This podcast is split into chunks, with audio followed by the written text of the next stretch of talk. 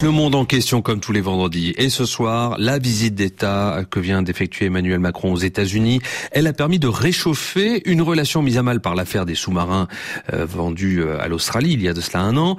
Une visite d'État pour montrer l'importance que Joe Biden attache au lien avec le plus vieil allié des Américains, comme il dit. Une relation unique. Euh, Bruno Darou, comment expliquer cette relation unique justement entre la France et les États-Unis? Eh bien, cette relation particulière trouve sa raison d'être dans l'histoire des deux nations.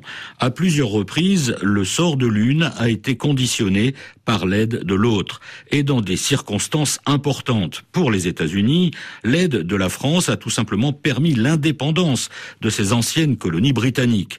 Pour la France, l'intervention des États-Unis à la fin de la Première Guerre mondiale et surtout durant la Seconde Guerre a tout simplement permis la victoire et la préservation de son indépendance et de son rang sur la scène internationale. Et à la fin du XVIIIe siècle, les trajectoires françaises et américaines avaient offert des, bah, des exceptionnelles.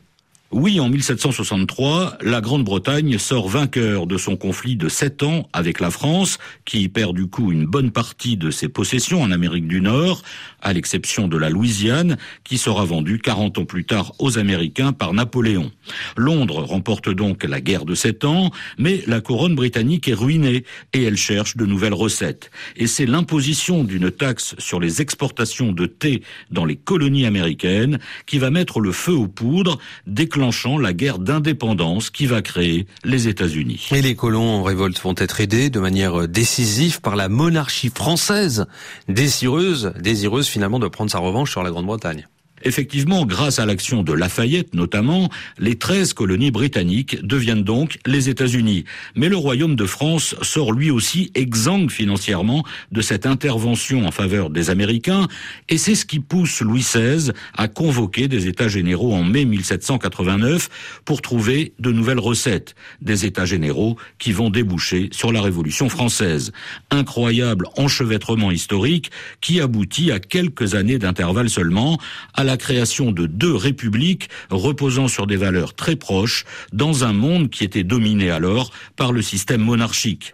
Cette communauté de destin ne sera jamais démentie au fil des décennies en dépit des nombreux épisodes de crispation, voire de compétition entre Paris et Washington. Très intéressant rappel historique. Et aujourd'hui, Bruno, les systèmes politiques restent proches avec des différences, bien évidemment. Hein. Certes des différences, mais la figure centrale du président élu au suffrage universel et du coup le rôle essentiel que joue l'élection présidentielle dans les deux pays contribue à ce rapprochement franco-américain. Il ne faut pas être naïf, les sujets de discorde ne manquent pas. Depuis un siècle, la relation est devenue asymétrique entre la nouvelle superpuissance américaine et l'ex-superpuissance française.